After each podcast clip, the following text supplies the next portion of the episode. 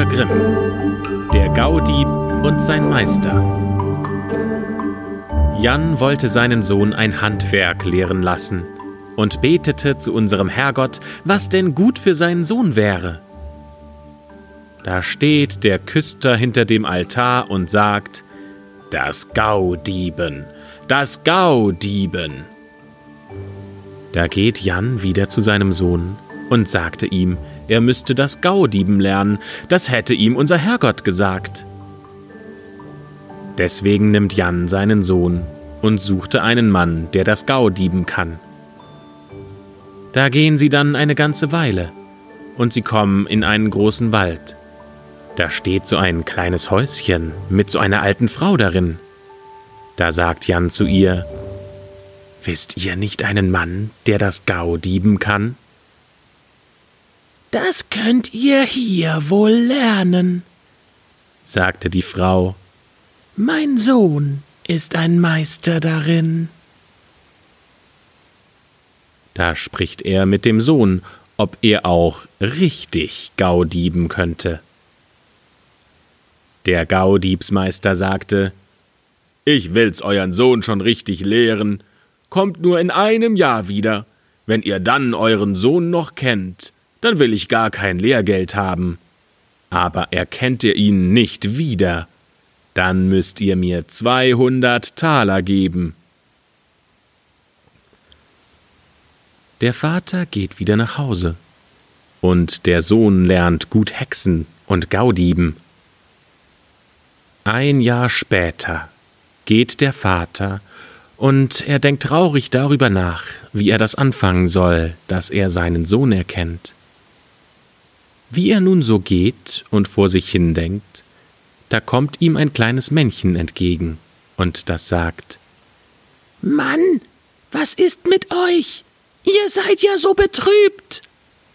Oh, sagte Jan, ich habe meinen Sohn vor einem Jahr bei einem Gaudiebsmeister vermietet. Der sagte mir, ich soll nach einem Jahr wiederkommen. Aber wenn ich meinen Sohn nicht erkenne, dann sollte ich ihm zweihundert Taler geben. Aber wenn ich ihn erkennen würde, dann müsste ich ihm nichts geben. Nun habe ich aber Angst, dass ich ihn nicht erkenne, und ich weiß nicht, wo ich das Geld herkriegen soll.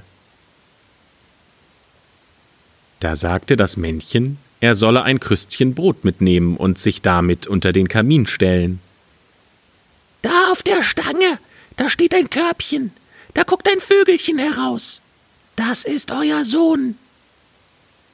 Dann ging Jan zu dem Meister und warf ein Krüstchen Schwarzbrot vor den Korb. Da kam das Vögelchen heraus und blickte darauf. Hallo, mein Sohn, bist du es? fragte der Vater. Da freute sich der Sohn, dass er seinen Vater sah, aber der Lehrmeister sagte, Das hat dir der Teufel eingetrieben. Wie sonst könntest du deinen Sohn erkennen? Vater, lass uns gehen, sagte der Junge. Da will der Vater mit seinem Sohn nach Hause gehen. Unterwegs kommt gerade eine Kutsche angefahren. Da sagt der Sohn zu seinem Vater Ich will mich in einen großen Windhund verwandeln, dann könnt ihr viel Geld mit mir verdienen. Da ruft ein Herr aus der Kutsche. Mann, wollt ihr den Hund verkaufen?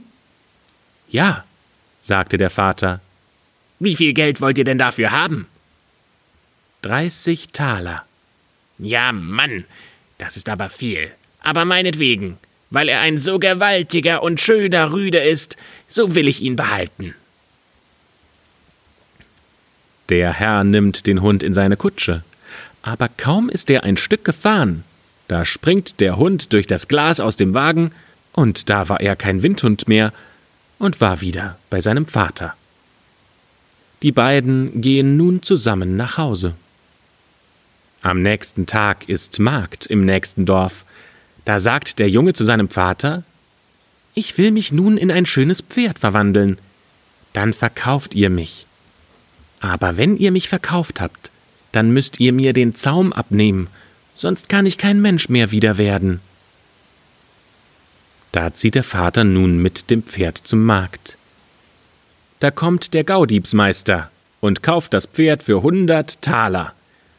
Und der Vater vergisst's und nimmt dem Pferd den Zaum nicht ab.